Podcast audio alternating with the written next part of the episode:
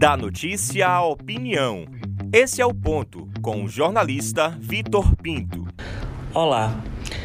O Tempo Não Para de Cazuza e Arnaldo Brandão tem um trecho do futuro repetir o passado. Me refiro a ele quando vejo a situação da pandemia, seja no futuro, seja no presente. Completaremos em 6 de março de 2021 a triste marca de um ano do primeiro caso confirmado na Bahia desse maldito vírus e chegamos no ponto de passarmos mais uma vez por uma crise talvez pior do que a do ano passado, apesar da chegada da vacina. O relaxamento da população com a conjunção da nova cepa variante e mais contagiosa, conforme os infectologistas, foram fatores que abriram as portas para a entrada do contágio mais forte.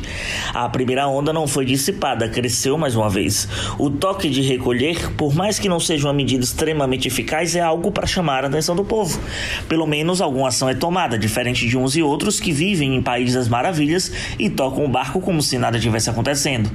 A junção de Rui Costa com Bruno Reis mostra mais uma vez um senso estadista de ambos. São inimigos nas urnas, querem derrubar um ao outro na eleição, mas no tocante à gestão e unidade pelo bem comum dão um exemplo como foi Rui e ACM Neto. Esse cenário, inclusive, remonta o que a CNBB nos traz como discussão da fraternidade e o diálogo como tema da campanha da Fraternidade 2021. Em outra vertente, eu vejo o futuro repetir o passado quando um deputado federal pede o retorno do AI-5 e avacalha o que deve ser a relação harmoniosa entre poderes. Por mais que se coloque em xeque o artigo 53 da Constituição, que versa sobre a imunidade daquilo dito por parlamentares eleitos, e há uma brecha perigosa também para uma nova modalidade flagrante, a imunidade não pode ser um bastião da impunidade. Rasgar a Constituição Federal é pedir a volta do AI-5, mas quando o bicho pega, evoca a mesma mesma Constituição e o artigo 5 para defender liberdade de expressão. Não tem lógica.